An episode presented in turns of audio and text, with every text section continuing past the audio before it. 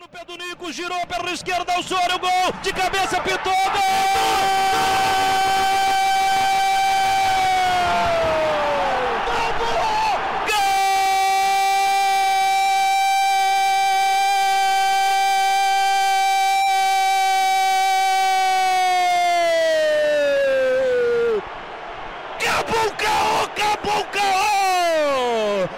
artilheiro! Sou guerreiro! Sou maloqueiro! Quero mais o quê? Eu quero dois gols, porque Paulo Guerreiro, ele não tem perfume de gol, ele não tem fragrância de gol, ele não tem cheiro de gol. Sabe o que? Ele fede a gol. Eu senti o momento, D'Alessandro deu uma bola cruzada, um míssil teleguiado no pé do Nico, o ataque que habla Libertadores, Nico alçou, Guerreiro subiu no estilo matador, queixo no peito, parado no ar, bola no fundo do gol, vai malandra, vai morrer no fundo do gol do Palestino. E aí galera, beleza? Aqui quem fala é Fábio Hermano e sejam bem-vindos ao NarraCast, seu podcast semanal de entrevistas com narradores esportivos de todo o país. E a voz que você acabou de ouvir vem do Rio Grande do Sul, Thiago Suman, narrando pela Rádio Inferno o gol de Paulo Guerreiro, o terceiro do Internacional, na vitória por 3 a 2 contra a equipe chilena do Palestino pela quarta rodada do Grupo A da Copa Libertadores da América 2019. Thiago Suman, nosso entrevistado de hoje, tem uma história bastante curiosa. Com pouco mais de 21 anos de idade, se tornou coordenador e narrador da Rádio Grenal, hoje uma das primeiras colocadas no segmento esportivo do Rádio Gaúcho. E após a saída da emissora em 2017, o Thiago Suma revelou seu time e hoje é narrador e coordenador da Web Rádio Inferno, emissora que transmite programas e jornadas esportivas direcionadas à torcida do Colorado Gaúcho. Antes do nosso papo, alguns recados. Primeiro, as nossas redes sociais. Vocês podem seguir a gente no Twitter, twitter.com narracast e no Instagram é narracast. E você que está nos ouvindo nos mais diversos agregadores de podcast, não esquece de assinar nosso feed, porque toda segunda-feira uma nova edição do Narracast estará disponível. Beleza? É isso! Vamos agora para nossa entrevista com o Thiago Suman. Espero que gostem.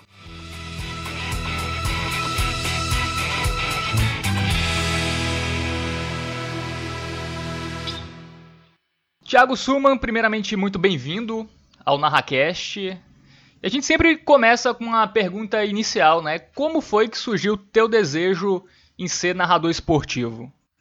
Antes de mais nada, Fábio, te parabenizar pela iniciativa do NarraCast. Eu acho uh, um trabalho necessário, né, de vanguarda acima de tudo, porque traz a tônica em podcast e valoriza a ideia da, da mensagem de voz, né, a mensagem trabalhada jornalisticamente pela voz, que é o instrumento dos narradores, acho nada mais digno, justo e perfeito, né? Então, parabéns pela iniciativa, que tenha vida longa, que a gente possa contar a história da narração esportiva nesse país continente. Valeu, Sobre a minha história na narração esportiva, é curioso, cara. É, eu, como, como os mais antigos, né? Eu tô com 28 anos, faço 29 anos agora em maio, tá? Final do mês que vem.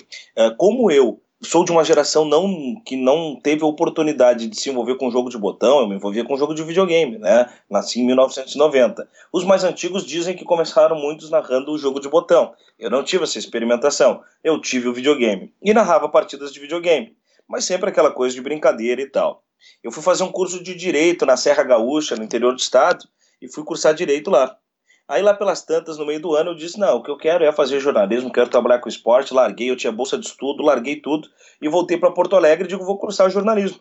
Só que para isso eu preciso trabalhar, para pagar a faculdade. Não queria que meus pais pagassem, uma vez que meu irmão estava na Universidade Federal e eu uh, tinha bolsa de estudo, então eles não tinham essa dívida, vamos dizer assim, né? Eles não tinham uhum. essa, essa conta para pagar. Então eu fui procurar estágio, rapaz, e eu mandei 30 currículos, mandei para tudo que é lugar. Mandei até para a assessoria de imprensa do Departamento de Lixo de Porto Alegre. Até que lá pelas tantas encontrei uma vaga de rádio e, me atirei nela. E o cara não me respondia e eu achei o perfil do cara no Facebook, emparedei o gestor, Martin Trapp, um dos grandes gestores de rádio hoje aqui no estado, né, há muito tempo já. E eu disse, cara, eu quero trabalhar nessa rádio aí. Era a Rádio Caiçara, uma das mais tradicionais rádios musicais e de serviço aqui de Porto Alegre, né? E aí ele disse assim, cara, esteja aqui amanhã às sete da manhã, vamos conversar. Eu cheguei às seis e cinquenta, rapaz, seis e quarenta, e ele foi chegar lá depois da uma da tarde, mas eu não arredei pé, fiquei, né? Uh, acabou que eu fui contratado, fiquei um mês e meio, dois meses nessa emissora, e nesse momento deu a oportunidade que estava se criando um laboratório, um embrião de uma rádio que no futuro se tornaria a Rádio Grenal, que hoje é a rádio segundo lugar no Ibope de esporte, e que é a rádio que fala 24 horas de futebol, segundo o Guinness Book, é a primeira rádio 24 horas só sobre futebol, né? A rádio que versa especialmente sobre a dupla Grenal. Ela estava sendo constituída naquele momento e deu a liga de eu cheguei e logo 15, 20 dias depois do que eu cheguei como estagiário, o produtor tira férias e ele decide, e ele me orienta a apresentar um quadrinho de esporte que não durava mais do que cinco minutos nessa outra emissora. E esse conglomerado ele tem pelo menos umas oito ou dez rádios e o presidente fica o dia inteiro ouvindo as emissoras, né, e dando aquela ah, procurada, aquela, aquela vamos dizer assim, uh, uh, esquadra, né, fazendo aquela, uh, como é que eu posso dizer assim, o filtro, né, do que está rolando, né. E aí acontece que deu a liga de ele ouvir um daqueles cinco minutinhos curtinhos no dia e me gostou no, no boletimzinho básico de esporte disse: Olha, tô criando uma rádio, quem é esse cara aí? Daí o meu gestor disse: Olha, contratei faz poucos dias, leva para lá, eu quero ele lá. Eu cheguei na emissora em três meses eu me tornei apresentador contratado, mais dois ou três meses eu já era coordenador da emissora e ela não teria transmissões esportivas, não teria narração de jogos, o que era um pouco esquizofrênico, porque estava rolando o jogo, vamos dizer, tá rolando o Grenal, tá? Todas as emissoras estão transmitindo e a nossa não transmitia ela fazia só a mesa de debates durante o jogo. Só que isso, evidentemente, não ia acarretar em grande audiência, porque durante o jogo o torcedor quer se envolver com o evento, o fenômeno, né? Sim. Só que ele estava preparando, né? Não tinha uma estrutura e tal. Lá pelas tantas, ele diz para nossa diretora: Olha, encontra dentro da equipe os talentos aí, porque nós vamos começar isso numa terça-feira. Que na quinta nós vamos fazer o jogo. Será off-tube, né? O popular tubo, mesmo que o jogo seja no extinto, no antigo Estádio Olímpico, Casa do Grêmio, em Porto Alegre, nós, a nossa emissora ficava a 5 minutos do Olímpico, né? Então vai ser no Olímpico, mas vai ser off-tube, nós não temos ainda estrutura para ir para o estádio, e o jogo do sábado será no Beira-Rio, mas será off-tube também. Encontra a equipe. Ela desesperada, nós não tínhamos ainda o perfil, nem ninguém já experimentado, né? Ela vem e me diz, Thiago, encontra a equipe, tu tá me ajudando aí, eu ainda não era o coordenador efetivo, era interino, né? Tu tá me ajudando aí, vamos encontrar. Aí eu pensei, pô, quem é que é eloquente, que manja bem das táticas e tal? Gabriel Jacobson, hoje um dos grandes nomes da nova geração da, da reportagem na pauta de política aqui do estado, né? Trabalha hoje na Rádio Gaúcha, um fenômeno, assim, né? Uma das grandes emissoras também de cobertura política. E o Gabriel, na época, estagiário, eu digo, Gabriel, você será o comentarista da jornada, não tem nem o que dizer. Para repórter, eu digo Igor Amaral, que depois passou pela Zero Hora também na editoria de economia, né? Eles não ficaram no esporte, mas estavam começando com a gente lá. Eu digo, ele tem um atilado, ele tem a linha, né? A, a veia da, da reportagem será ele. Plantão de esporte, eu digo, pô, esse aí vai ser o Vinícius Carvalho, que depois também passou por diversos veículos. O cara tem bastante idade. De narrador, fui um por um. Ninguém quis. Todos disseram, não, narrar é muita responsabilidade, tô fora, não vou não. Aí eu digo, rapaz, eu vou narrar esse jogo. Voltei na diretora e disse, tá feita a equipe. Ela, ah, que bom, mas me diz, tu conseguiu narrador? Eu disse, consegui. E ela, como é que tu encontrou narrador? A equipe não era de esporte, né? Ela era, porque a rádio, ela estava se transformando em esporte, mas ela era uma hard news. Uhum. Era 24 horas de hard news, chamava Rádio Jornal o Sul, que era do Jornal o Sul, que era do mesmo grupo Pampa. Então ela só dava as notícias jornalísticas da, do dia, né? E então, aos poucos, a gente estava fazendo a troca dos, dos, dos funcionários para uma linha mais esportiva, mas não tinha ninguém ainda que pudesse narrar. E ela, tá, quem vai narrar? Eu disse, eu vou narrar. E ela disse, tá louco, Thiago, tu já narra? Eu digo, claro, narro há bastante tempo. E ela disse, eu não sabia, pô, novidade, onde é que tu narrou? Eu disse, videogame em casa. Ela pulou no corredor e disse, não, você tá brincando. Eu disse assim, é o melhor que tu tem, ou é isso, ou é nada. Você quer saber de uma coisa? Vai lá e faz. Então eu fui forjado dessa maneira. Abrir o tubo, eu saí narrando o jogo de futebol, depois virou dois, virou três, já vai quase uma década nessa história aí. Excelente história, em suma. É a diferença. tu fez o jornalismo pra ser narrador ou não? Ou meio que surgiu mesmo nessa, nessa chance? Ou tu tinha já uma predisposição, uma intenção? Ou, ou foi na, sabe, na marra mesmo? Tu sabe que é engraçado isso. Quando eu narrava os jogos de videogame, né? E às eu jogava pelada com os meus amigos e eu tava narrando durante o jogo. Aquela coisa, né, de brincar com os bordões dos principais narradores, tu fazia um gol na pelada e, né, eu botava um bordão de um Milton Leite ou de um, um Galvão Bueno, Silvio Luiz e tal. E todo mundo sempre brincava com isso. A minha mãe sempre, naquela né, coisa de mãe, né, ó, oh, vai ser narrador, vai ser... Viu o Galvão Bueno na TV, vai ser Galvão Bueno e tal. Só que eu realmente achava algo muito distante. Porque aqui no Rio Grande do Sul são pouquíssimas emissoras destinadas ao esporte depois com o surgimento da Rádio Grenal, ficaram quatro das tradicionais no rádio, né? E na TV tem a Rede Globo, só através da sua repetidora aqui, uhum. que é a uhum. sucursal que é a RBS. Então, quer dizer, eu digo, não, vai ser muito difícil de conseguir espaço nisso. Então, eu, eu deixei dormir isso. Mas é claro que é uma coisa que sempre estava ali, né? Mas quando eu larguei o, o direito para fazer jornalismo, eu queria o jornalismo esportivo. Não pensava basicamente, ah, quero ser narrador. Eu quero entrar nessa história, depois vamos ver onde é que vai me levar. Mas eu não imaginava que em menos de seis meses eu ia ter conseguido uh, chegar já no, vamos dizer, no ápice, no apogeu do que eu queria. Foi tudo muito meteórico na minha trajetória no rádio, nessa arrancada. Eu era estagiário em fevereiro, em maio eu já era narrador da emissora e coordenador da emissora, né? E no final do ano eu estava indicado para o Prêmio Prévio de Jornalismo, que é uma grande comenda daqui, como apresentador de rádio de, do ano. E eu fui pelos cinco anos consecutivos finalista, um dos cinco finalistas na categoria. Então, quer dizer, foi tudo muito, muito rápido. Então, se tu me perguntasse assim, tá, tu te preparou para isso? Eu mentiria se dissesse que sim. Tu planejava isso, estava no teu organograma de vida? Não, eu mentiria. Foi tudo muito cavalo passando encilhado, eu montei, saí cavalgando e escarceando com ele. Pois é, Suma, é uma história assim. Todos os narradores que eu entrevistei até agora sempre tinham o desejo de ser narrador desde criança e tentaram aí entrar na, no, no mundo esportivo, né, na, na imprensa esportiva para ser narrador tu foi meio. É uma história meio diferente, né? É, nesse curto espaço de tempo, né, que tu de estagiário até coordenador da Rádio Grenal, tu ainda estava no começo da, da faculdade, Suman?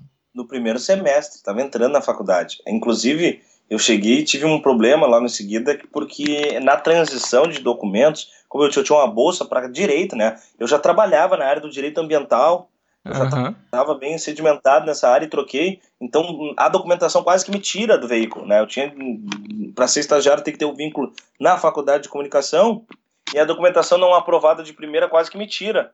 Então eu tive que meio que dar uma congelada, quase perdi a vaga para conseguir manter. Então eu estava no primeiro na arrancada. Embora eu já tivesse feito rádio antes. Né? Eu, com 15 anos de idade, uh, tinha uma rádio comunitária na Zona Sul de Porto Alegre, a RCB, rádio de bairro mesmo e eu, e eu com 15 anos de idade, eu já participava dos circuitos de festivais de música regional aqui. Uh, tem, nós temos um circuito muito forte de música nativa, nativista, música regional mesmo aqui no Rio Grande do Sul, e eu já era compositor, letrista, né, uh, junto do meu irmão gêmeo, desde os 15 anos já em festivais profissionais. Então, com 15 anos, eu, eu, eu passei lá perto dessa rádio e vi que minha tia conversou com o dono da rádio e disse, que é assim, rapaz? Ele disse, ah, é o dono de uma rádio aqui, o chefe de uma rádio. Eu digo, pô, ele não quer me dar um programa para falar sobre música regional? Eu com 15 anos, né, moleque petulante assim, e eu Sim. achei que o cara não ia dar. E ele deu. Então eu fiquei por um ou dois anos apresentando um programa de música regional sobre né, o, o, festival do final de semana, quem venceu o festival, rodando as músicas, trazendo novidades, curiosidades e tal. Passou um tempo e eu fui contratado pela Rádio Santa Mariense, que é uma rádio forte no interior do estado de Santa Maria, aqui, na cidade de Santa Maria, para ser repórter de cocheira ali, né, de background do, de, de um festival forte, no ano da canção. Isso era um ano de Copa, se eu não me engano era 2008, pode ser. 2006, na verdade, né? Depois, em 2007 ou 2008, me chamaram de novo para fazer esse freelancer e eu fui. Passado um tempo, já com o advento de algumas boas rádios web, né? Em, em Gravataí, também na região metropolitana, os caras criaram uma rádio web para cobrir festivais e eu fui cobrir festival em Santo Antônio da Patrulha e tem um programa dominical. Mas tudo voltado para essa coisa, né? Apresentação de um programa com notícias da música e tal. E depois isso dormiu e eu fui para a área do direito, fui para faculdade, fui trabalhar em outras coisas e tal. E aí voltei nessa lógica da Rádio Grenal. Então eu arranquei já como estagiário muito bom de lata, né? Até mais Sim. bem preparado na latinha, né, na, na, na uhum. questão de apresentar, do que na própria produção, assim, né. Uh, então isso me ajudou a ascender muito rápido. embora a, a, parte assim de me preparar para o rádio e tal, abaixo não tenha acontecido, né? Então eu cheguei como um, na transição do direito para o jornal e acabou vingando e já vai uma década quase. E quando tu foi contratado pela Grenal, deu para conciliar a faculdade de jornalismo e a rádio? Tu conseguiu terminar? Foi muito difícil, viu? Eu tenho que terminar ainda, porque eu me formei em gestão do esporte, eu abandonei o direito, me formei em gestão do esporte e eu fui para filosofia. Eu também sou professor de filosofia Sim. e sociologia em curso pré-vestibular, né? Eu sou diretor hoje de curso pré-vestibular e, e, leciono em quatro cidades aqui no Rio Grande do Sul. Eu leciono em Porto Alegre, leciono na região metropolitana, em Cachoeirinha e, e Novo Hamburgo e no interior do estado, em Lajeado, né? Uh, preparando a moçada para o vestibular.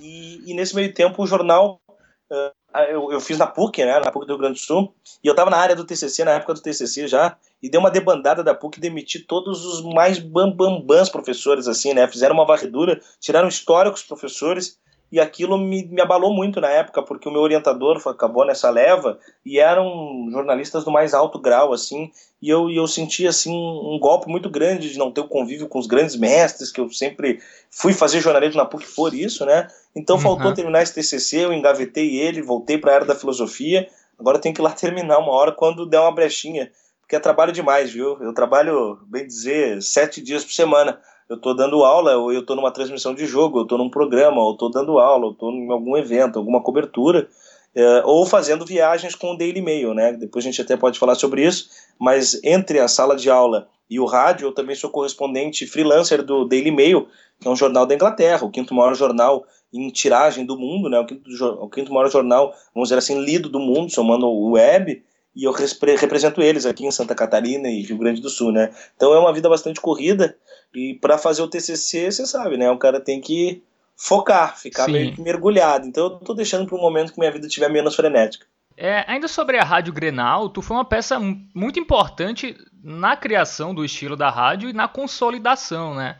É, eu li uma entrevista tua, era até de um TCC de alguém aí do, do Rio Grande do Sul, que tu passava até sete dias da semana, né, na Rádio Grenal, passava mais de 12 horas é, na empresa. Conta como foi esse, esse período que tu foi coordenador e ajudou a fazer a Rádio Grenal que ela é hoje, né, a segunda rádio é, no segmento esportivo aí do Rio Grande do Sul. Vou te dizer que a minha história se confunde muito com a da Rádio Grenal, né, é inegável isso e, e, chegou um momento em que eu vivi para a Rádio Grenal, né? Então, realmente, eu passava 12 horas dentro da emissora, eu vivia sete dias trabalhando lá dentro e eu passei por isso de uma frenética sem tirar férias e tal, porque eu vi a oportunidade de começar algo do zero.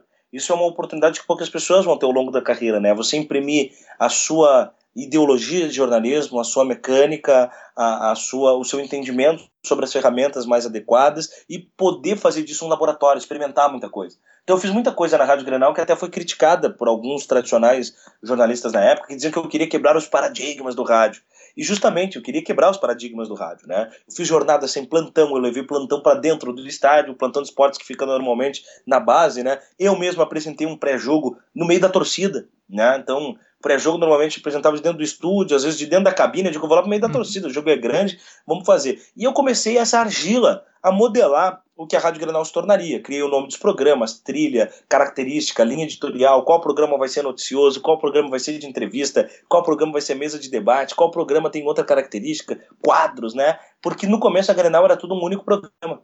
Era Rádio Grenal o programa chamava Futebol Show e era uma mesa de debates 24 horas por dia, só ia trocando as pessoas no intervalo. Ó, tô indo embora, tá chegando aí o fulano, ele comanda a atração e vai mudando e mudando e mudando. Eu digo, não, gente, isso aí é meio esquizofrênico. Vamos criar uma emissora, né, que tenha toda uma estrutura jornalística e nós saímos de seis funcionários para mais de 40 hoje, por exemplo, a Grenal tem, né? Eu já não estou mais lá, faz um ano e tanto, mas, mas realmente eu peguei uma rádio que fazia 0,7 pontos no Ibope, era penúltimo lugar, ela era a 13 terceira de 15 rádios no geral, e hoje ela é segundo lugar no Ibope, está entre as sete primeiras rádios no, no segmento geral, e, e, faz um Ibope bastante considerável, assim, se tornou um grande frisson, né, porque ela realmente fala 24 horas, então ela tem uma, uma celeridade noticiosa muito grande, né, e, e, e o, indivíduo pode ouvir às duas da manhã, meia-noite, quatro da manhã, pós-jogo se estende, então na madrugada o rádio o jornalismo aqui do Rio Grande do Sul ficou muito pobre.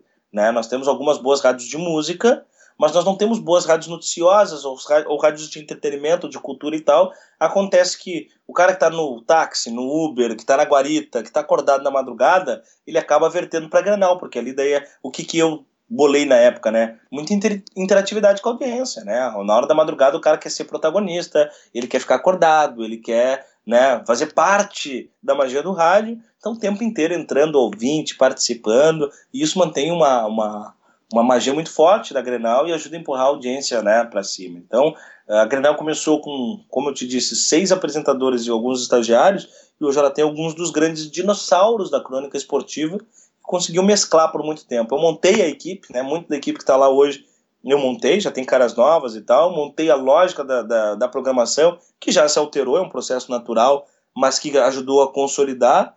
Então eu tenho muito orgulho do que a gente fez na Rádio Grenal, foram tempos bem difíceis, a gente começou na época desde os quatro fios, né, a fazer tubo em Porto Alegre, com um delay bárbaro. Rapaz, se eu te falar, Fábio, que o delay, o delay era tão grande da TV, da, da transmissão, que eu tinha, ah. em vez de ter um produtor na jornada, eu tinha um cara colocado. Olha que eu, eu quando eu conto isso, o cara que ouve acha que eu comecei a fazer rádio nos anos 60, porque a história é bastante arcaica, viu? O cara ficava escorado durante todo o jogo na tomada, ouvindo rádio de outro lugar, ouvindo a Rádio Gaúcha, por exemplo, que daí não tinha delay, ele estava no estádio, Sim. porque ele acendia e apagava a luz, fazendo uma espécie de lanterna, quando o lance terminava em gol.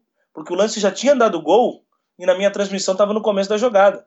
Então se ele apagasse e acendesse a luz, era gol, e aí eu já narrava o gol antes da bola chegar na imagem para mim. Então, um, isso já era nos 2000, mas uma defasagem muito grande. A Rede Pampa era muito analógica, demorou para se modernizar. Uhum. Então eu encarei tudo isso até hoje chegar nesse grande patamar que a emissora tem, né? Pô, sensacional. É uma história boa. É. E sobre esse estilo de interação muito forte na Grenal, eu até ouço, às vezes, tem um programa na madrugada, né, na Grenal, não sei se tem mais, porque eu não tô conseguindo, ultimamente, dormir tão tarde assim, que é, é basicamente pautado pelo ouvinte no WhatsApp, né? Então, Exatamente.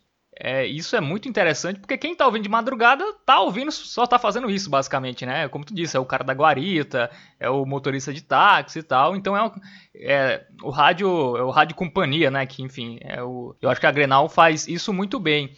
Ainda sobre a Grenal, tu acha que esse estilo da Rádio Grenal daria certo em outros estados, como deu no Rio Grande do Sul? Vou te dizer, tinha uma época que o Milton Neves brincava muito, o Milton Neves ouve muito a Grenal, viu? E ele mandava no Twitter pra gente assim, eu ainda vou fazer uma rádio dessa, vou fazer Santos e Palmeiras, vou fazer Corinthians, vou fazer alguma coisa assim, vou fazer Santos... E ele brincava, né?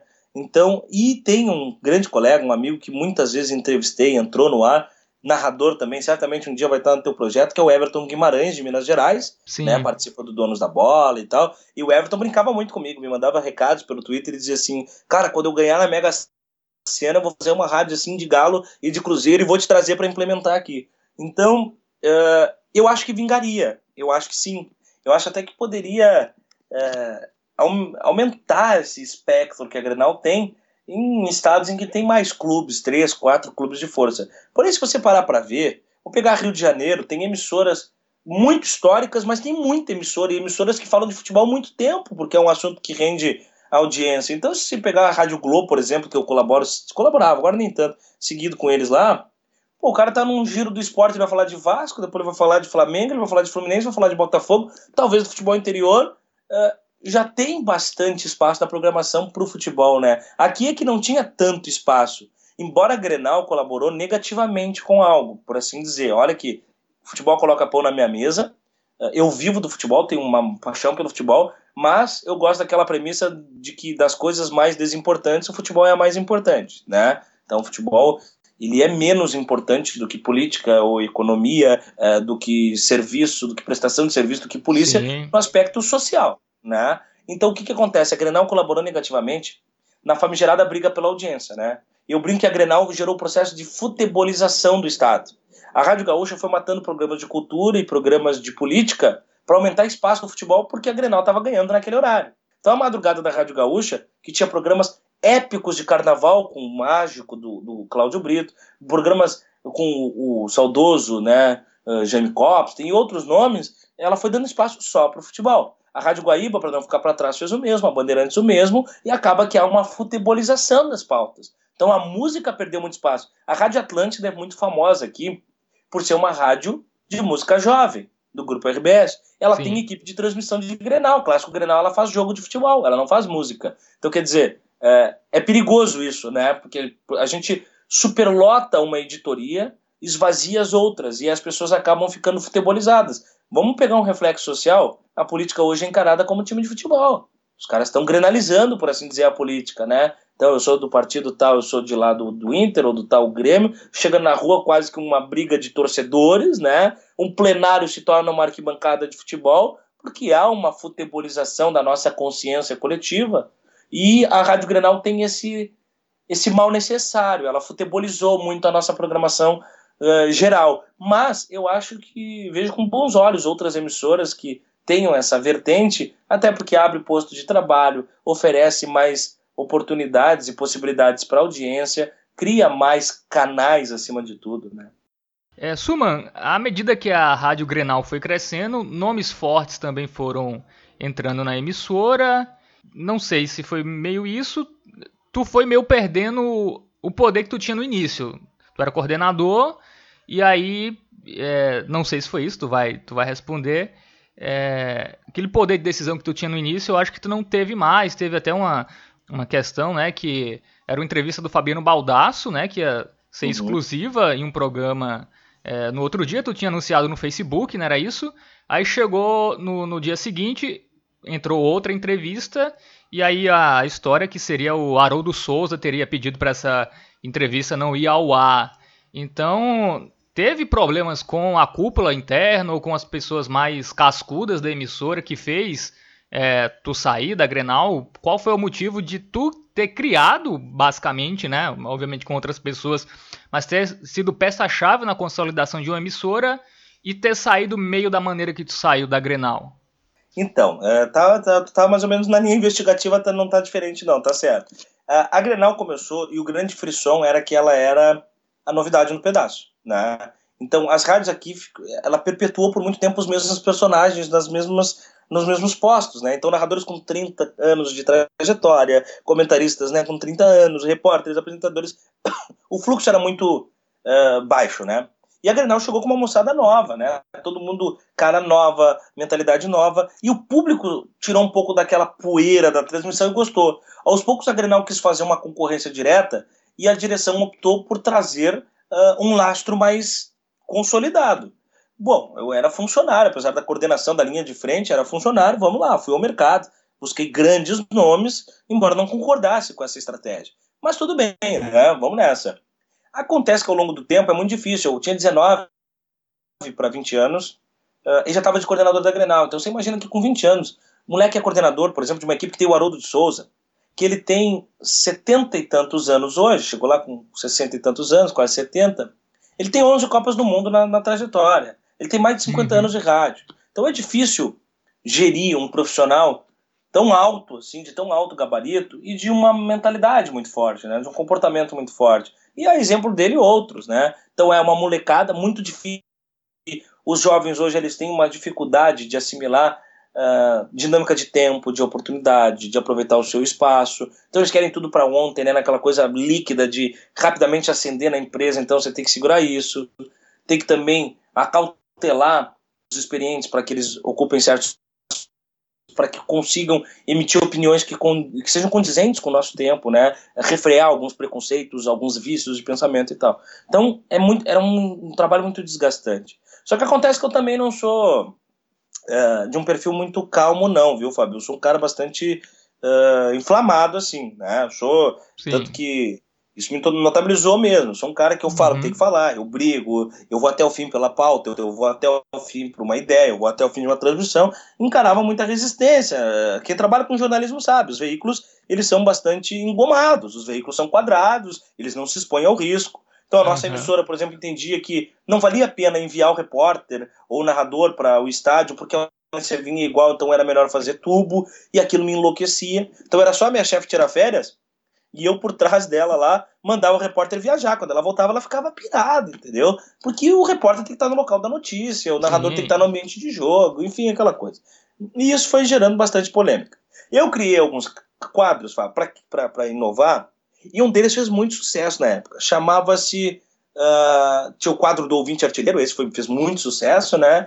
que era eu pegava um ouvinte ligava, o cara me dava o nome dele e o nome de até cinco amigos, então às vezes surgia nome de amigo, de filho, de sogra, tive nome de, de esposa, e eu fazia, inventava uma jogada, então, se o cara era colorado, por exemplo, inventava uma jogada do Inter num Grenal, botava uma trilha de torcida, fazia eles tabelarem com os grandes jogadores da história e fazia o gol do cara. Entendeu? Então isso uhum. virava toque de celular dos caras aqui. Imagina, o Fábio com um gol narrado na rádio, numa tabelinha com o saudoso Fernandão, né? Então isso era muito legal. E estourou muito numa época. E teve um outro quadro que eu criei, que era o Bola na Fogueira.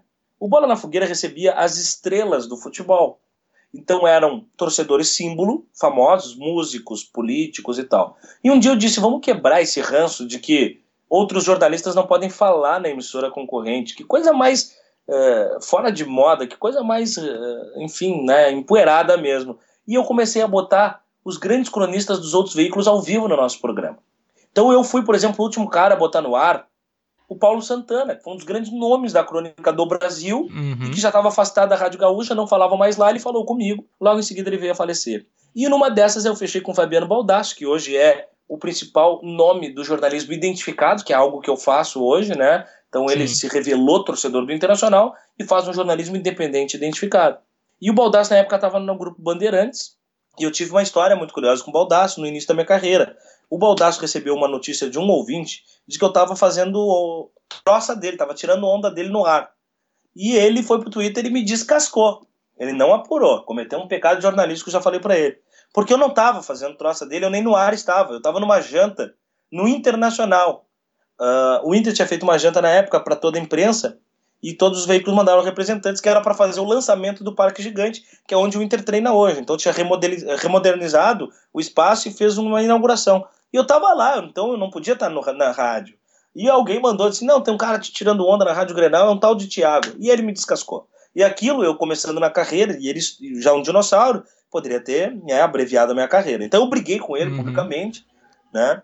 E nós por muito tempo fomos desafeto. Um dia ele me mandou um recado e disse: Cara, você tá mandando muito bem no rádio, tenho gostado muito. Vamos quebrar esse gelo aí. Eu disse: Quer saber de uma coisa? Vou entrevistar o Fabiano. Pedi licença pro Leonardo Meneghetti, diretor da Bandeirantes, ele me autorizou.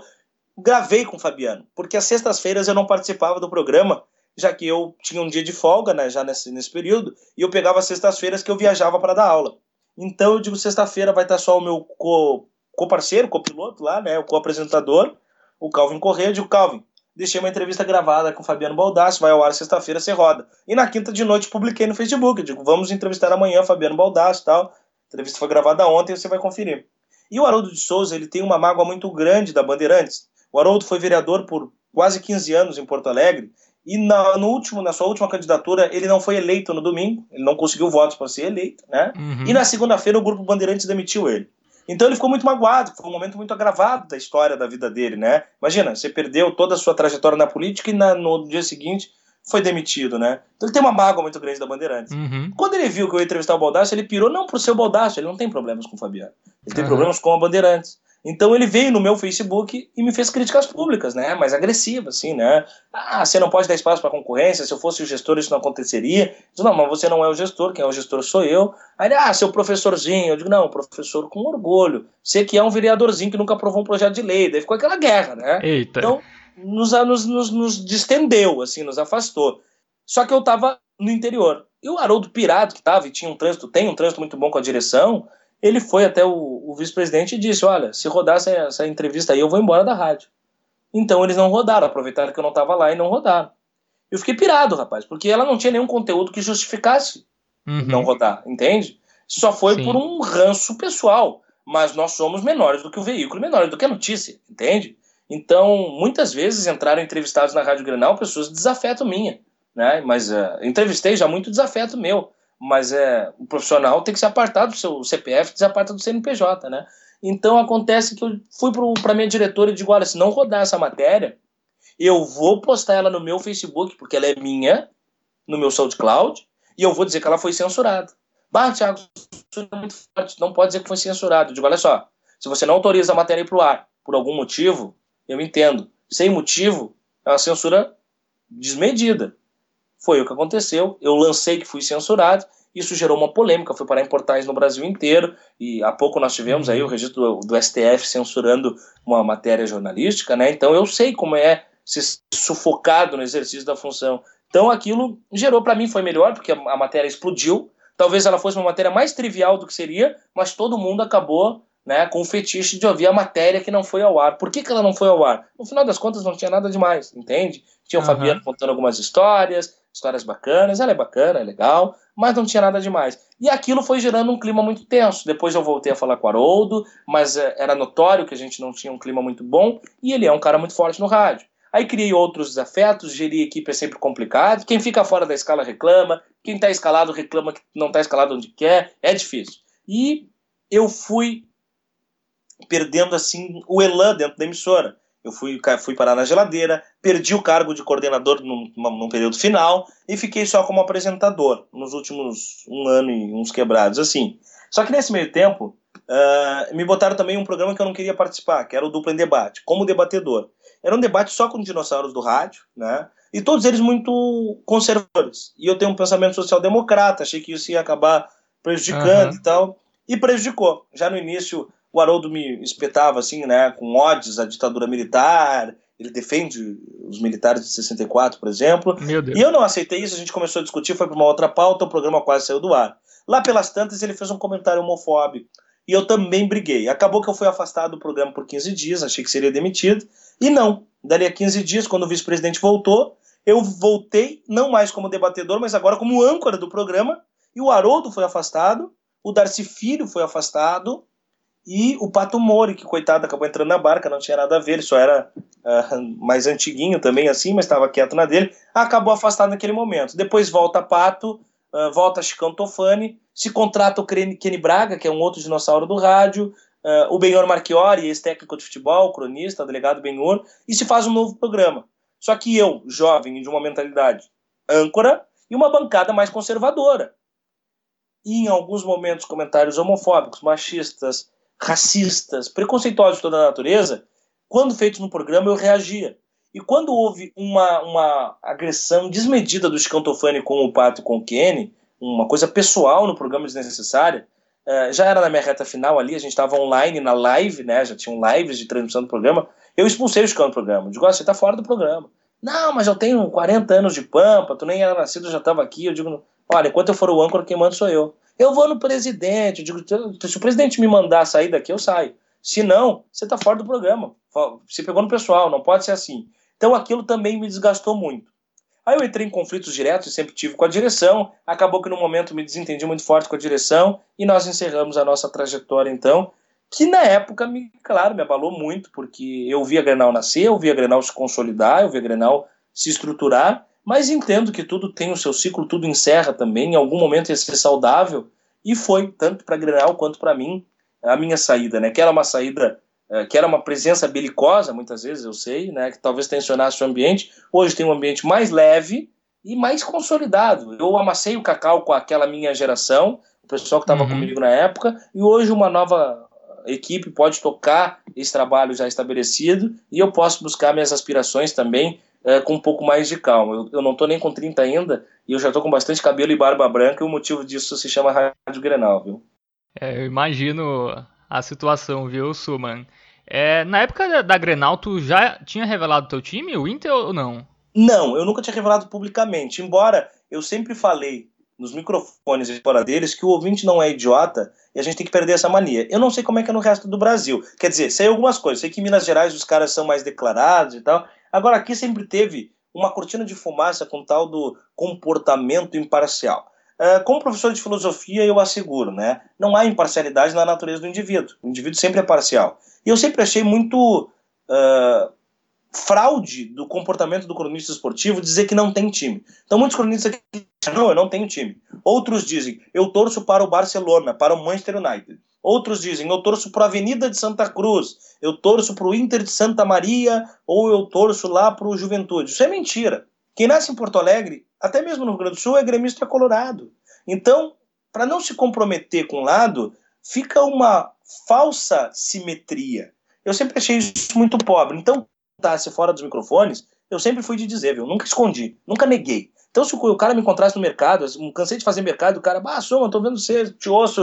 Uh, que time tu torce? Cara, eu sou colorado, entendeu? Se tu for pro teu Facebook falar, tem problema. Agora, eu não vou me pronunciar porque, bom, eu fui, eu fui agredido dentro de estádio, já teve caso do cara entrar armado na emissora na madrugada, lá no programa que tu ouvia. O cara entrou armado que queria pegar o apresentador porque não concordava com o recado, né? Foi contido por segurança. Então é muito violento isso. Então eu, eu não tinha ainda me preparado para isso. Mas ao sair da Grenal, eu recebi uma primeira proposta de ser narrador da Rádio Inter, do clube.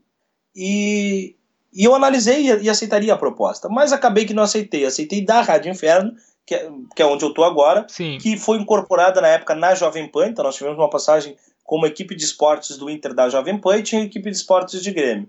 E aí eu decidi uh, anunciar o meu clube, o meu time do coração oficialmente, porque eu sempre achei isso mais honesto, sabe, Fábio? Eu sou colorado e isso não pode desmontar a minha habilidade racional e o meu comprometimento com os fatos. Eu consigo muito bem analisar o Grêmio, fazer elogios e críticas, fazer a leitura de jogo e emitir a minha carga opinativa sem que isso seja influente. Se eu perder essa capacidade, eu sou corrupto da informação. E para ser corrupto, seja onde for, seja na minha conduta num cargo público, numa empresa privada, como funcionário de segurança pública ou como jornalista, isso independe de quem eu torço, o partido que eu voto, as pessoas que eu me relaciono, as minhas vontades, gostos e preferências. Isso vai da minha conduta moral. Então, se eu não consigo emitir o meu time porque tenho medo de ser encarado dessa forma, eu tenho medo que as pessoas me vejam como corrupto. Então, se eu tenho medo disso, quem não deve não teme. Eu não tenho esse medo. É claro que o torcedor gremista vai te rechaçar automaticamente só por tu seres colorado. Mas o papel da imprensa é adestrar o comportamento humano muitas vezes. Então eu tento no Twitter dialogar com gremistas. Muitas vezes tem que bloquear, os caras vêm, te agridem, te atacam, né? eles não têm paciência para ver alguém que pensa diferente ou que não é do seu time. Mas tu tenta buscar o diálogo como ferramenta de construção, porque eu tenho uma ideia de futuro. Eu estou te dizendo o que, que eu uhum. vejo daqui a 5, 7 anos, tá? O jornalismo todo ele identificado. Todo. Sim. Todo ele identificado. Eu vejo que isso é um caminho irreversível. E também vou te dizer um segundo caminho que eu vejo. Os veículos independentes serão muito mais sólidos do que os veículos tradicionais, isso já está acontecendo. É, então tu acha que ter revelado o time não vai te prejudicar futuramente na carreira? Uma rádio gaúcha não vai pensar mil vezes antes de te contratar, sabendo que tu é torcedor do Inter? Tu não teve esse medo? Não, é, eu tive, eu mensurei muito ele e eu assumi a possibilidade de perder espaço no mercado. Perdi, perdi espaço no mercado. Eu tive um namoro aí com a Bandeirantes uma época, uh, pra, porque daí montariam equipes identificadas né? E tive algumas outras sondagens. Mas veículos tradicionais eles vão se brecar por enquanto, né? Porque eles têm esse medo ainda. Até que isso vai se quebrar. Quando isso se quebrar, eu já estou na vanguarda com alguns outros colegas que fizeram o mesmo, entende? Uhum. Por isso uhum. pulei antes. Porque hoje eu tenho meu sustento no jornalismo identificado independente. Em grande veículo, eles vão preferir o cara que possa ser aproveitado nas duas emissoras. Mas vamos combinar, Fábio. Você torce para qual time? Eu torço pro Botafogo da Paraíba. Botafogo da Paraíba tu ouvir um jogo com um narrador que torce pro Botafogo da Paraíba é uma coisa inigualável. Sim. A maneira em que você pode explodir, a maneira que você pode uh, transbordar com o seu time, o grito de gol fica muito mais semelhante ao da arquibancada. Então não fica nenhuma coisa. Aqui Sim. no Rio Grande do Sul, só pra você ter uma ideia, os caras contavam quantos minutos ou segundos o narrador ficava gritando gol pro Inter pro Grêmio no cronômetro, parceiro, no cronômetro, para saber se tu era ou não de um time tal. Eles pesquisavam a tua vida para saber se tua mãe e teu pai era colorado gremista para saber qual é a tua tendência. Então é uma coisa muito, né, pesada. Hoje não. Hoje eu chego no Beira-Rio, os caras me carregam no colo. Então é legal, o, o, o, a torcida do teu time te abraça, porque eles te vê como um representante. Eu tenho uma reunião semana que vem com a torcida popular, a maior torcida do, do, do Esporte Clube Internacional, porque eu criei um carimbo, um bordão pro Paulo Guerreiro, foi parar no Peru, foi parar no Brasil inteiro, e os caras querem usar como música da popular. Isso é uma coisa inimaginável, inigualável para um, um narrador de futebol. O, o, estádio vai cantar a música que o cara criou, entende? Então isso é lindo demais. É, o nosso trabalho é fazer com que isso vire uma tendência, porque eu fosse gestor da Rádio Gaúcha hoje, eu não pensaria duas vezes. Eu contrataria um narrador gremista, um narrador colorado, porque isso potencializaria a minha audiência. Toda transmissão de caras, entre aspas, imparciais, vai ter quem duvide. Será que esse cara não está fazendo um comentário maldoso só para prejudicar o time? Uhum. Então revela o time de uma vez. Entende? Não, se você for ver o exemplo do Mauro César, depois que ele se revelou flamenguista, ele, o nome dele, assim, ele virou outro outro nome, né? Ele já era um comentarista Total. bastante relevante, mas hoje ele é um dos maiores após ter revelado o nome do time. Vou né? te dizer outro que para mim é um dos meus ídolos na carreira. Mauro Betting. Sim. Tá bem? E é identificado. Juca Kifuri é a maior referência. Sim. Entende? Então, aqui no Rio Grande do Sul, um dos melhores comentaristas de todos os tempos é o Guerrinha, que se identificou cedo. Ele é da primeira geração. O falecido Cláudio Cabral também, todo mundo sabia o time. Paulo Santana, uma referência mundial. E todo mundo sabia o time. Então, isso é uma grande de uma cortina de fumaça porque hoje nós vivemos um tempo, Fábio, em que as pessoas não querem ouvir um, uma opinião para refletir sobre ela. Elas querem ouvir uma opinião que seja assinatura embaixo da dela. Então é por isso que está tendo uma, uma, resistência ainda aos identificados. Mas logo isso vai se, se acabar e o jornalismo identificado vai ser o grande carro-chefe das transmissões esportivas. Anota isso, daqui a cinco anos tu me entrevista dizendo assim, Tiago, cinco anos atrás você falou, realmente aconteceu. Anota aí.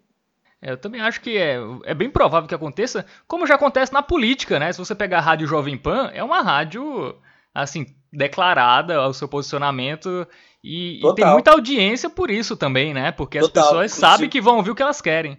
Inclusive, vou te dizer, um dos motivos de eu não ter permanecido na Jovem Pan foi esse, viu? Porque aqui ela é um pouco diferente do que é no resto do Brasil, porque ela tem um pensamento político de direita, né? E, eu não. Uhum. Então, é, fiquei um pouco de medo até de ser atrelado. Inclusive, olha como são as coisas. Botei que trabalhava na PAN e muitas vezes os caras vinham me criticar pelo futebol e diziam, seu conservador, seu direitista, seu liberal. Eu, cara, eu sou social-democrata, cara. Meu lance é outro. Só que, né, me diga com quem tu andas e eu te direi quem tu és. O que que acontece? Isso que a Jovem Pan faz, o mundo inteiro faz. Os franceses sabem qual é a linha editorial de um Figaro, de um Le Monde. Sim. Os norte-americanos sabem qual é a linha editorial de um New York Times, ou de, enfim, um Washington Post. Né? Então, todos os jornais do mundo têm o seu, a sua linha editorial pré-definida, porque isso é honesto. Ou vamos lá, vamos levar para um outro lado. Precisa falar para mim ou para você, para qualquer um, qual é a linha editorial da Veja no aspecto político? Não precisa. Qual é a linha da Piauí? Não precisa. Uhum. Então se diga. Né? Não fica mantendo uh, bibelôs na estante para pegar uma imparcialidade como, como uh, chancela jornalística.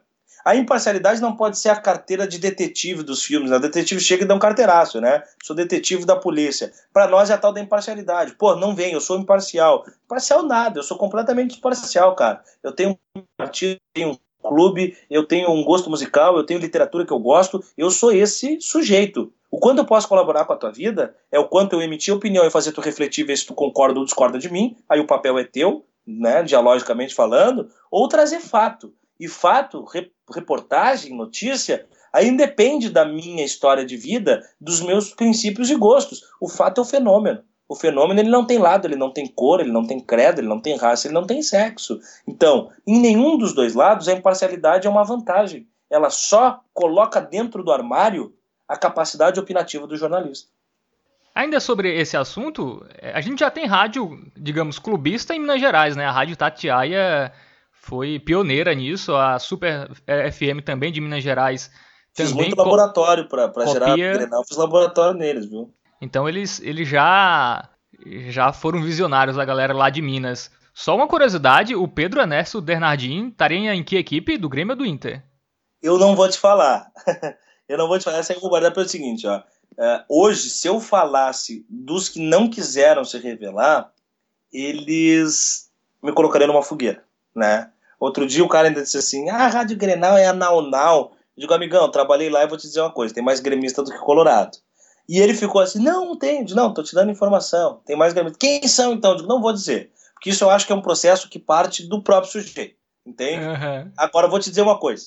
Pedro Ernesto foi e ainda acredito que seja, o narrador com maior gabarito do Rio Grande do Sul. Se você perguntar qual é a tua referência no rádio, Thiago, é Pedro Ernesto Denardim. Eu trabalhei com Haroldo de Souza.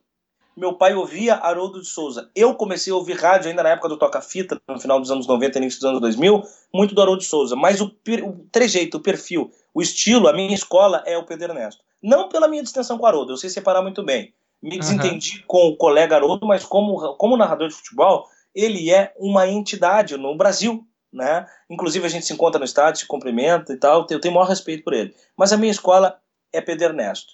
O Pedro narrou as maiores conquistas, a exemplo do Haroldo, eh, de Inter e Grêmio, e foi amado pelos dois clubes. Hoje, o ódio ele está muito maior do que o amor. Então hoje ele é odiado pelos dois clubes. Porque ele diz que o Paulo Guerreiro, por exemplo, na sua coluna, é um fracasso. Antes do Paulo jogar, ele diz: o Inter cometeu.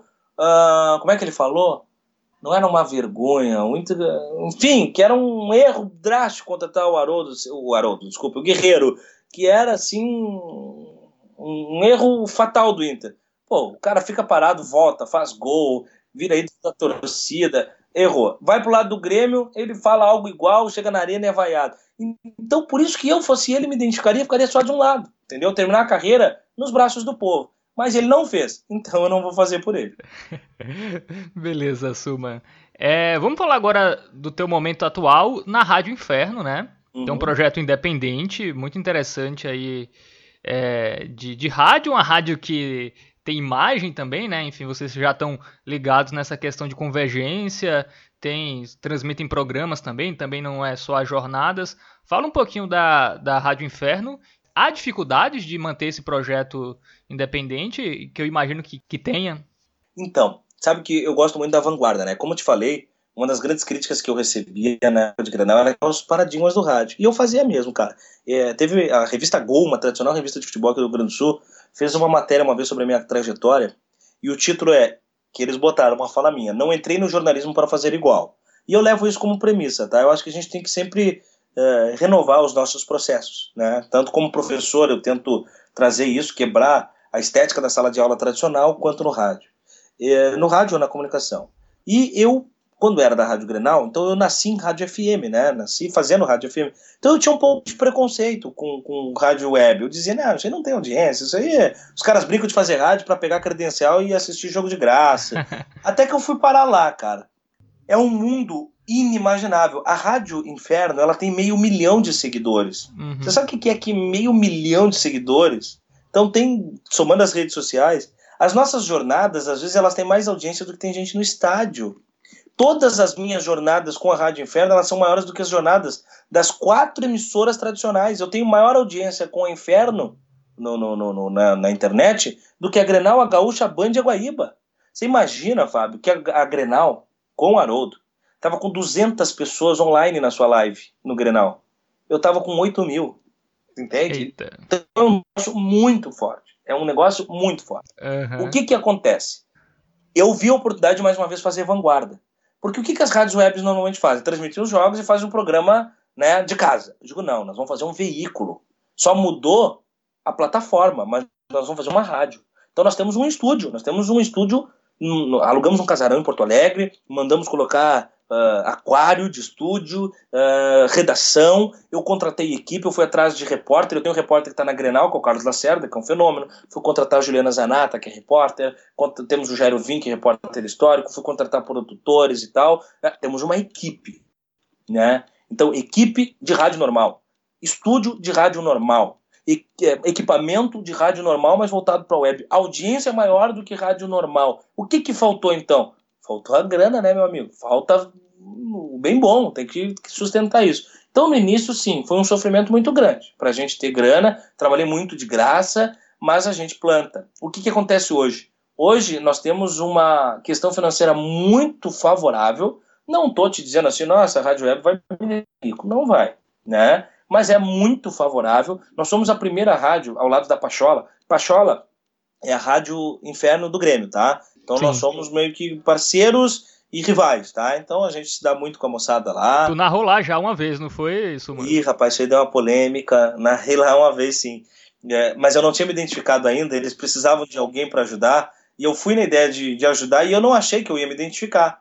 E Só que depois me identifiquei, então até hoje eles são um pouco atingidos por isso. Vocês deixaram o Colorado narrar, aquela coisa assim, né? Mas narrei lá, sou muito amigo dos, dos moleques lá. O Juliano, que é o narrador deles, agora vai casar, me convidou para ser o celebrante do casamento, só para você ter uma ideia. Então, a gente tem uma relação muito boa, né? Uh, e, só que o que, que acontece? Por ser Inter e Grêmio, e eles têm uma audiência parecida com a nossa, ser como patrocinador, vamos dizer que você, você tem uma empresa. O que, que você prefere? Botar na rádio que está fazendo 200 cabeça online ou em um ou em duas rádios, que daí nós dividimos o valor, por exemplo, hum. uh, que está fazendo 8, 10 mil cada uma. Vou para aquela, entendeu? Então, Sim. isso nos deu um aporte muito forte. Porque daí as empresas se identificam com o Inter e Grêmio. Isso, por exemplo, nos permitiu ter o Banrisul. até falei uma marca, vou fazer um, um jabazinho, mas Pode é que o Banco falar. Sul, que é o Banco do Estado do Rio Grande do Sul, ele é patrocinador do Inter e do Grêmio e das tradicionais emissoras. Ele nunca antes tinha ele, ele nunca botou dinheiro se não fosse uma grande rádio de FM, uma grande rádio AM ou uma TV. Nunca botou em veículo web. E ele botou na Rádio Pachora e na Rádio Inferno. E é uma boa grana que nos sustenta, que nos permite ter uma equipe, uma estrutura. Então, quer dizer, isso mostra uma nova fase. Né? Porque do que, que vivia a Rádio Web? se você já investiu nisso, pega o mercadinho da esquina, pega o dinheiro do dia, pega ali uma, um troquinho, uhum. pega né, uma empresa pequena. Agora não, são grandes empresas, né? Percebendo essa necessidade. O que, que o cara imagina? Pô, a rádio tradicional, a Grenal fazia 17 ouvintes por minuto, 17 mil ouvintes por minuto na jornada, tá? Com a Rádio Inferno, eu estou fazendo mais do que isso na jornada. Isso no FM, eu estou fazendo na online. Só que no FM, dá para manipular os dados, né? Vamos combinar. Eu chego lá e mostro, ah, eu sou segundo lugar no Ibope. Tá, mas será que eu sou mesmo? Não sei, não tem como provar essa pesquisa. Na internet não tem como mentir. O número de views está ali. Então, se você uhum. pegar minha jornada do Grenal, ela tem mais de 200 mil visualizações em um dia. Um dia. Mais de 200 mil visualizações. Se a, a, as páginas de torcedores do Grêmio, óbvio que quando o Inter perde, eles vão lá e tiram onda da gente, vice-versa, né? Então, as páginas do Grêmio só de reproduções dos gols da minha narração tem mais de 550 mil pessoas. Entendeu? Em uma semana nós fomos assistidos por mais de 2 milhões de pessoas. Isso é muita gente. A nossa narração Sim. foi parar no Peru.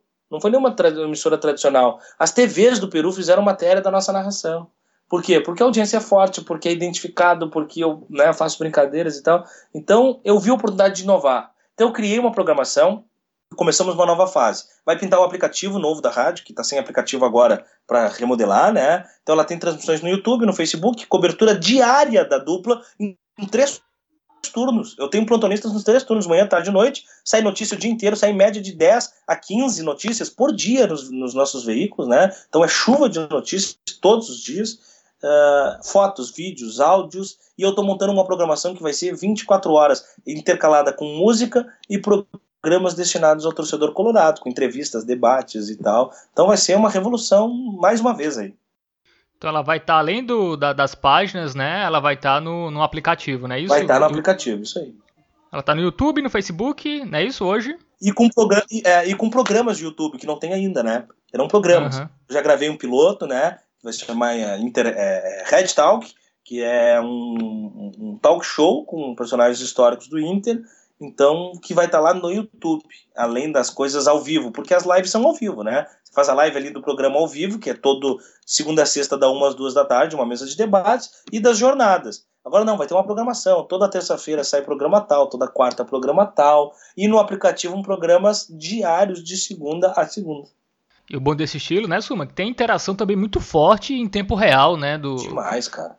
Demais. É 24 horas por dia, é audiência pegando fogo.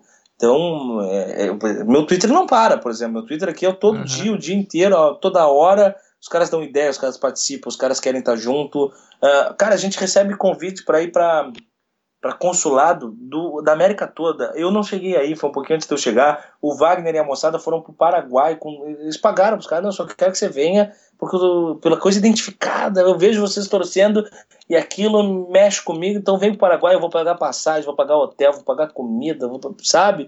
Então isso é muito legal, cara. A gente mexe realmente com a paixão do torcedor da maneira mais genuína, viu? E trabalhar num veículo independente dá, dá mais tranquilidade, Suma, de de total. poder fazer o que quer, né? Total, total. Eu consigo dormir já, viu? não dormia na época de Grenal.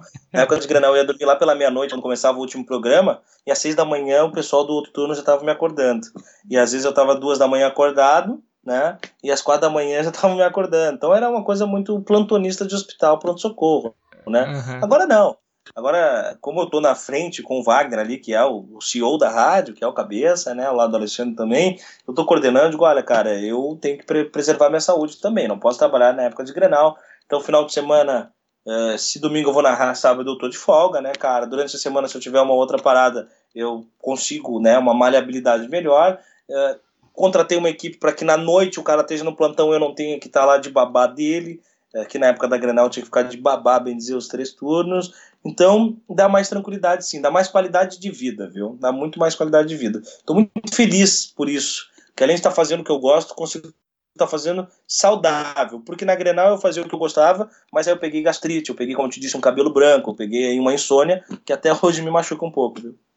E como é dividir as funções de jornalista, né, na, na Rádio Inferno e de professor, né, de filosofia? Como é ter o tempo dividido nessas duas funções e o que o que tu trouxe do jornalismo que te ajuda como professor e vice-versa? O que a filosofia te ajuda na narração, por exemplo? Muito boa a tua pergunta. Muito boa porque uh, eu sempre criei isso nos tubos de ensaio, assim, né? Tentando montar uma fórmula. É, o professor é um comunicador, acima de qualquer coisa. Ele está passando episódios, fatos, fenômenos, isso é reportagem. Ele não pode se eximir de uma carga opinativa, uh, porque isso faz parte da, da relação, né? Não estou falando aqui de doutrinar o aluno, estou falando de se posicionar sobre o mundo. Né? Uh, então, o professor ele é um comunicador de qualquer maneira. E o jornalista ele tem que ter a responsabilidade professoral, entender que tudo que ele está jogando está tatuando no mundo informação e opinião. E o que constrói o mundo é informação e opinião. Uma informação mal dada geram entendimentos errôneos do mundo. Uma opinião Sim. mal concebida gera uma série de elementos negativos ao mundo. Então você tem que lapidar das duas maneiras muito parecido. Eu brinco muito quando começo a temporada com minhas turmas que nós temos alguns contratos para fazer, que eles participem em aula, que, né, que ature a minha letra feia, mas principalmente que eles me avisem se eu estiver narrando a aula. Porque é muito difícil desligar do papel às vezes. Às vezes tu tá empolgado na aula, quando vê você tá falando rápido, eu digo, gente, se vocês não falarem, eu vou estar tá ali, ó. Não, porque os gregos e papapá, gol. Então me avisa que eu vou mais devagar. Mas é muito legal. Primeiro porque uh, eles, os alunos uh, criam um hype muito grande de ter um professor narrador, né? Eu cheguei a trabalhar com turma, com, com tantas turmas ao longo de anos que eu tive mais de mil alunos numa temporada. E isso vai levando o nosso trabalho para todo lado também, né? Multiplica o trabalho, são alunos, é a nova geração, se acostuma eles a já estar num veículo novo, que dialogue com a época deles, e que construa eles com uma outra mentalidade. Então eu sei, por exemplo, que eu narro para essa geração. Uhum. E isso me ajudou a criar meus bordões que me popularizaram. O cara antigo do rádio, ele quer o Pedro, ele quer o Haroldo. Eu não vou tirar esse cara. Esse cara quer ouvir a bola batendo no capim no fundo do gol. Ele quer ouvir corner. E eu tô narrando para uma galera de uma nova geração que quer ouvir meme, que quer ouvir bordão de música. Então o meu bordão, por exemplo, é vai malandra quando a bola vai para dentro do gol em referência à música da Anitta. Isso estourou uhum. no Rio Grande do Sul, né? Porque estourou numa geração que está consumindo isso. Eu não posso querer lutar com o cara de mais de 30, de mais de 40 anos, tá? Porque ele, sendo mais de 40 anos, ele está acostumado com outro ritmo. Ouvir rádio FM, ou até na época do AM, com narradores que já fazem parte da, da história dele. Eu mordi um outro pedaço da maçã, né? Eu fui buscar um outro público. E aí eu dialogo com eles, eu uso a linguagem deles, as gírias, as expressões, e tal. E o que, que é o bacana, assim, é fazer essa simbiose. O professor que traz elementos de jornalismo e o jornalista que também, eu tenho muito cuidado na jornada para não ser catedrático às vezes, né? Não ser muito sofisticado, porque eu estou falando para todos os públicos e tal, então eu tento ser mais simples possível. Mas às vezes você tem que passar a necessidade das pessoas buscarem conhecimento, buscarem estudo, buscarem se envolver. Então eu levo esse lado do professor para as jornadas também, né? E como chefe de equipe, né? Então a minha função, por exemplo, muitas vezes eu tinha tema de casa para repórter, viu? Na Grenal, alguns têm que me agradecer hoje, estão bem empregados isso ajudou muito. Eu dizia, repórter que não lê não escreve, repórter que não escreve tá morto, cara. Uh, vai ler, tem que me ler um livro por semana e me dizer que livro tu leu. E tem que ler jornal todo dia. E se tu estiver me mentindo, eu vou descobrir. Ah, como é que vai descobrir? Então eu pegava o cara do nada assim, leu o jornal hoje? Li. Eu digo, então me diz qual notícia tu leu em qual página. E eu pesquisava, se eu tivesse mentido, não tava ferrado na escala. Porque só quem lê vai se conceber com vocabulário, com, com, com sustentação, para conseguir escrever. Então, o bom escritor se faz como um bom leitor, e um repórter que não é bom escritor não, e não é bom leitor, ele está na contramão, né? Belas dicas, é, Suma. E nessa parte de, dicas, é, quais são as que tu dá para quem quer ser narrador? Cara, assim, acima de tudo, seja genuíno, né? Uh, busque referências. Eu busquei no Pedro, como falei, tem outros grandes narradores que eu gosto muito, né? o próprio Milton Leite, o Luiz Carlos Júnior, mas seja genuíno. Crie a sua linha, não tenha medo de inovar, né? Que a gente nunca sabe para que lado o mundo vai cair e quem constrói o nosso tempo somos nós. Então cria a sua linguagem, a sua estrutura, a sua técnica, né? Já vi narrador que não grita gol, já vi narrador que não sei o que, é legal. Busque referências, mas se conceba, se forte, né? Depois disso, resiliência é a palavra da vida para mim, né? Eu falo isso muito para os alunos. O cara vai fazer vestibular, não passa de primeira, acha que a vida acabou, né? E todo mundo vai passar no vestibular. Só depende dele entender quanto tempo ele precisa uh, passar por esse processo. Né? E uhum. para um, um jornalista esportivo, a escada ela é muito íngreme. Tem pouco cargo, tem pouca função e muita gente. Então, seja resiliente. Não tenha pressa, não acelere o futuro. Isso também é muito importante. Isso abreviou a carreira de muita gente que trabalhou comigo. O cara chegou e no dia seguinte ele já queria estar no topo da cadeia alimentar. Calma, calma. Vai fazer o trabalho que tu não gosta, mas que precisa ser feito. Faça o trabalho sujo, porque quem persiste e é resiliente chega. Uh, o problema é que hoje muitas vezes a gente quer fazer só o que gosta. E adulto não faz só o que gosta, adulto faz o que precisa ser feito. Então, se o trabalho é burocrático, se é relatório, se é produtor, se é administrativo, se é assessoria de imprensa, se é alguma. Faça, faça, porque tudo na vida é networking. Eu sempre tive muita sorte de estar no lugar certo com as pessoas certas, porque eu sempre quis estar em muitos lugares ao mesmo tempo, conheci muita gente. Então, eu, por exemplo, ouvia música quando era criança e jamais imaginava que esses caras cantariam minhas músicas, viu, Fábio? Eu sou compositor, eu tenho música cantada pelo Papas da Língua, então, que é uma banda nacional. Sim. E eu ouvia os caras, e tenho música com os caras. Eu jamais imaginaria que eu ia narrar futebol um gol do Zinedine Zidane. Eu vi o Zidane no videogame tá? Eu comecei a gostar de, de futebol, o Zidane já estava na fase média da carreira, o Zidane era um ídolo. Eu narrei um jogo da, contra a pobreza, que era um jogo que o Ronaldo e o Zidane fizeram na arena, e o Zidane fez um golaço nos meus olhos, eu tive a oportunidade de narrar. Não achei que isso aconteceria. Eu tive já com o presidente, eu tive com o governador, eu tive com o prefeito, eu tive com os meus ídolos da música, eu tive com meus ídolos da literatura, meus ídolos da política. Eu pude entrevistar eles, eu pude fazer matéria, porque eu quis sempre estar em lugares e pessoas apresentaram pessoas que me fizeram chegar lá. Então, sempre fazendo isso, persistindo, criando a sua lógica e seja honesto com os outros, mas acima de tudo consigo. Não prostitua os seus valores por nada, absolutamente nada na vida. Isso não tem como dar errado. Talvez as portas se fechem, mas toda porta que vai se fechar no início, agradeça. Porque o lugar que você é rejeitado, o lugar que você é expurgado, é porque você não tinha que fazer parte dele. E sempre haverá um lugar, porque todos nós estaremos em alguma tribo. E lá você vai sentir a vontade. E uma dica que o Thiago do futuro agora daria para o Thiago do passado: preserve a sua saúde acima de tudo, viu? Não deixe que o trabalho lhe consuma. Porque o trabalho que consome faz com que a gente não goste do trabalho. Eu, por muito tempo, até comecei a não gostar mais do jornalismo. Me voltei para a sala de aula porque o jornalismo parecia ter perdido a graça para mim. Mas eu vi que não era o jornalismo, era a maneira que eu estava vivendo ele. Então, o trabalho é o nosso ganha-pão, mas também leva a nossa saúde. Então trabalhe enquanto a saúde permite e seja responsável com ela. Acho que seria isso. Boa, Suman. E tudo isso com menos de 30 anos, né, Suman? Que, que maturidade. Cara, eu brinco que eu comecei cedo porque quero aposentar cedo, viu?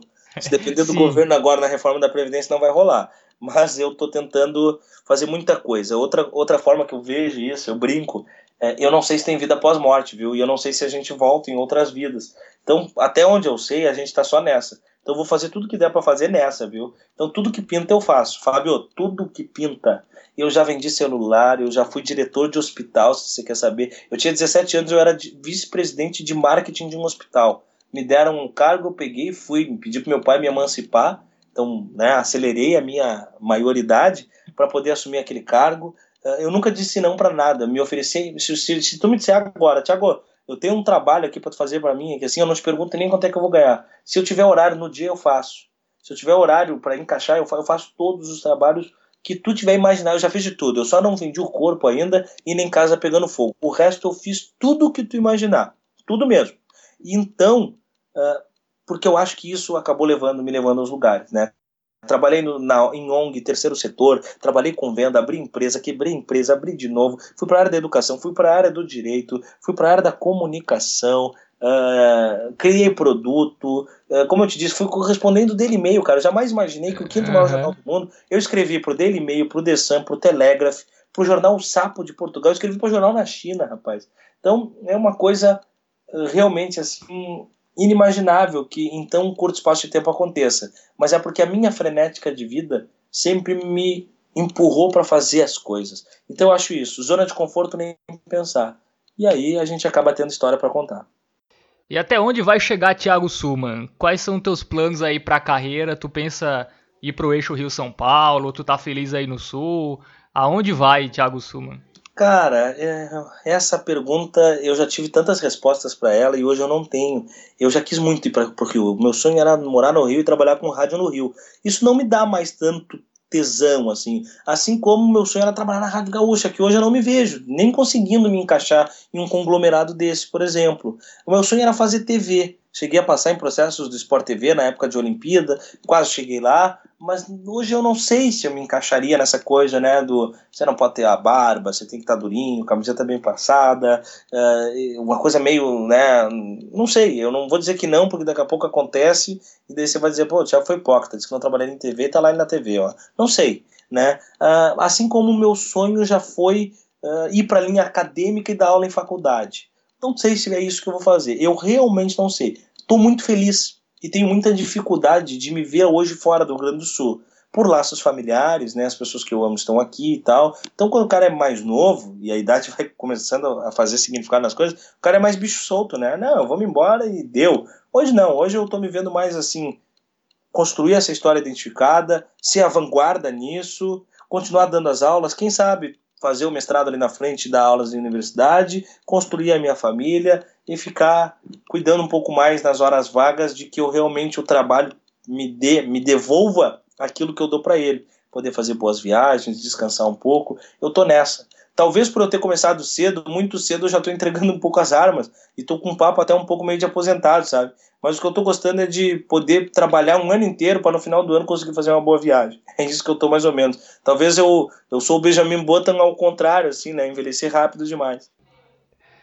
É, e tu fala da questão da, das emissoras tradicionais, né? Eu acho que elas vão mudar e vão chegar mais ou menos nesse nesse teu estilo aí que tu pensa de quebrar paradigmas. Eu acho que até tá acabando. Se você for ver a TV Opa. Globo, é, pega, pegar o Fantástico, aquele quadro lá, e só a Globo não mostra. Há três anos atrás, ninguém imaginava que isso podia ter na TV aberta. Verdade. É, jornalistas mais descolados e tal. Enfim, eu acho que talvez tu seja um visionário e quando chegar o momento que isso se consolidar, tu esteja já preparado, o que muita gente ainda vai ter que se preparar. É, Tomara. Mas é, eu, eu acho isso. Mas, Suma, nesse curto espaço, curto entre aspas, né? Começou muito cedo, mas como tu é muito jovem, ainda é curto. É, nesse curto espaço da tua carreira, qual foi o momento mais marcante até hoje? Rapaz, tiveram alguns, tá? Eu vou dizer um positivo e um negativo, tá? Negativo que eu digo pela carga. O negativo, que talvez seja a maior experiência da minha carreira, foi a cobertura da tragédia da Chapecoense, tá? Eu estava de férias na Grenal, e, e acabou que o avião some do radar. E eu estava no Twitter no momento e surgiu a suspeita da queda do avião.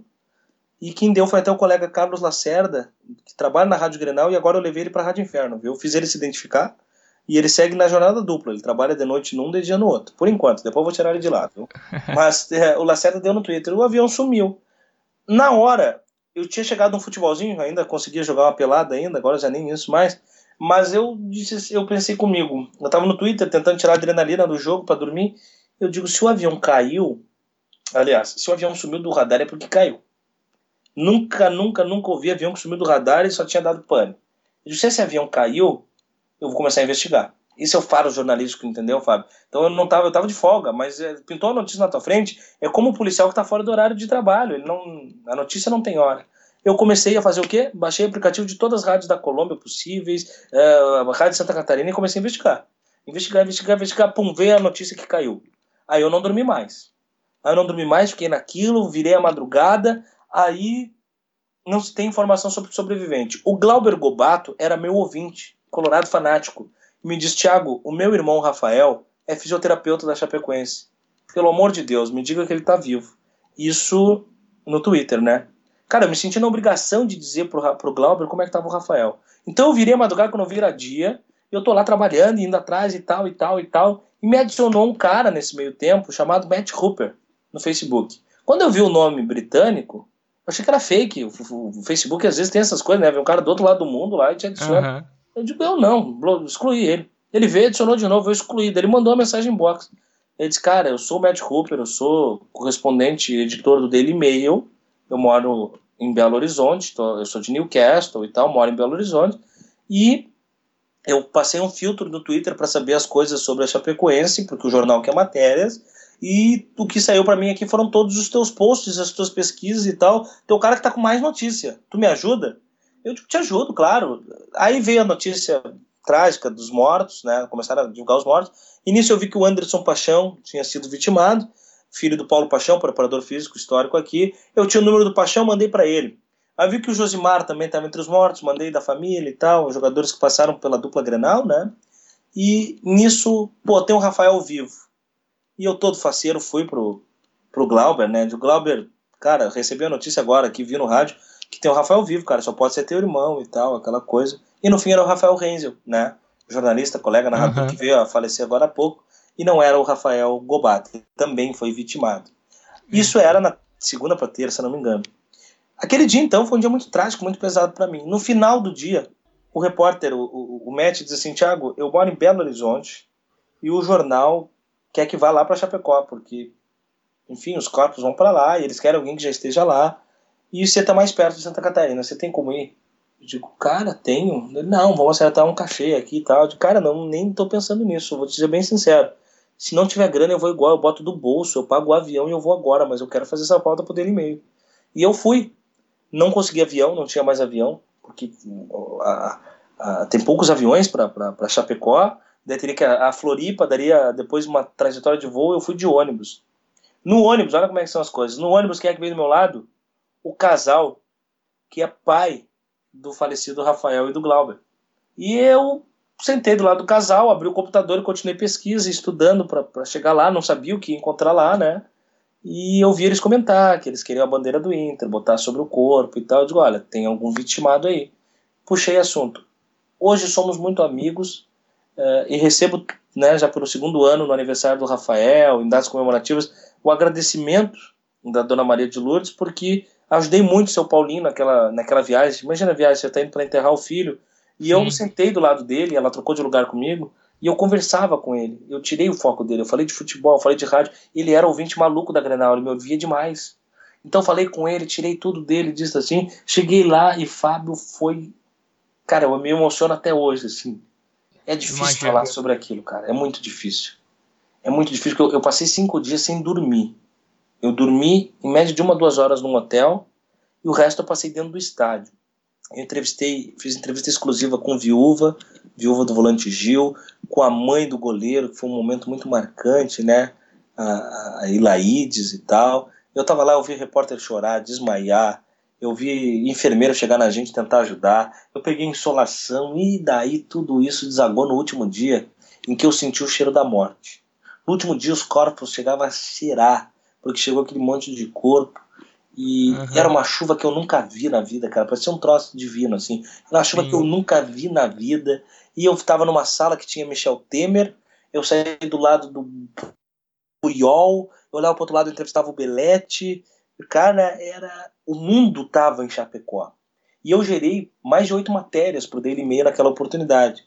Eu entrei ao vivo na Rádio Larret da Argentina, que é uma das maiores emissoras da América. Eu entrei para a Rádio Transamérica do Rio, eu entrei para rádios locais, eu escrevi, como eu te disse, para jornais da Austrália, do Canadá. Escrevi para esses jornais, não. Eles compraram as minhas matérias do Daily Mail, né? Por Telegraph, por The Sun, por Daily Mirror, um, um, para o Sapo de Portugal. Então, realmente foi algo assim que me exigiu demais porque eu, eu, eu, tu via quem ficou vivo parece que se envergonhava de estar vivo e alguns caras que eu não acreditava estarem vitimados, né? Biteco, Josimar, caras que a gente conviveu aqui e tal. Então foi muito forte e é um momento que me marcou e pro resto da vida vai estar na minha história. Depois voltei lá naquele jogo da amizade contra o Palmeiras que, que foi organizado para, enfim, em homenagem, né? E já era um outro clima, a cidade já estava um pouco mais uh, viva, né, mais feliz e tal. Foi legal também, tive a oportunidade de conversar com Casa Grande, com o próprio Renzel, fiz uma entrevista exclusiva com o Rafael Renzel, Né? Então foi um outro momento. E, e um outro momento feliz que eu te digo seria esse do que eu te falei, viu? O jogo contra a pobreza, onde alguns craques do futebol mundial estiveram na arena do Grêmio e eu pude narrar um gol do Zinedine Zidane em um jogo com Ronaldo Nazário, uh, um, um, jogo com grandes ídolos, assim, mas eu pego o Zidane e o Ronaldo, que é um troço que, cara, eu narrei um gol do Zidane, ponto, entendeu? Então seria isso, acho que seriam esses dois grandes momentos da minha carreira. Que histórias, hein, Suman? É bem legal, acho que tem alguma coisinha. É. Pô, Suma, então é isso. Eu, por mim, eu acho que tá. Falasse bastante coisa. Tem algo que tu quer acrescentar ainda? Não, Pode ficar à vontade. Vontade de parabenizar a sua Fábio. Tomara que, que, que tu consiga entrevistar muitos dos narradores possíveis. Acho legal demais essa tua iniciativa, nobre demais, porque o Brasil é um país continente e a gente não conhece o que a gente acha que conhece. Tem muita gente que tem coisa para contar, coisa para falar e a gente tem muito para ouvir. Né? Então eu, por exemplo, agora vou procurar rapidamente os que tu já tens e vou ficar sempre esperando ouvir os demais. Eu quero saber também a história do colega lá de São Paulo, o perrengue que ele passou, o cara da Paraíba aí, que daqui a pouco mais ele teve o mesmo pepino que eu na rádio. É, as histórias se repetem e se somam. Então eu quero poder me identificar com essa tribo de narradores aí. E vida longa ao podcast, vida longa ao teu trabalho. Conta sempre comigo, que eu estarei sempre à disposição para colaborar contigo em todas as situações aí. E que o pessoal possa aproveitar esse, esse nosso bate-papo e gerar dele aí frutos para os seus trabalhos, é, para suas carreiras e para a vida de maneira geral. Acho que era isso. Muito bem, Suman. É, tu pode deixar tuas redes sociais para quem estiver te conhecendo agora, te acompanhar? Posso sim. Bom, o Twitter é Thiago Underline Suman, né? Tem essa coisa do underline, o risquinho embaixo aquele, né? Porque não tinha como botar, mas botei esse. Arroba Thiago Underline Suman e Thiago Suman no, no Instagram e no, e no Facebook mesmo ali. No Facebook vai estar tá lotado já, decidi não fazer mais do que um perfil, vai estar lotado, mas dá para seguir ali, acompanha. Prometo que vai ter bastante conteúdo de informação e de opinião para quem quiser acompanhar a gente aí. Valeu, Suma. Eu só tenho a te agradecer por essa entrevista. Muitas histórias interessantes. Eu acho que, para mim, foi assim. É, muito proveitoso. Eu que ainda sou universitário, estou acabando o curso agora. As tuas histórias foram inspiradoras. Eu acho que quem ouvir também vai vai se inspirar com, com, a, tua, com a tua trajetória. Show de bola. Que bom ter colaborado. Valeu, Suma. Grande abraço. Valeu, Fábio. Abração. Valeu.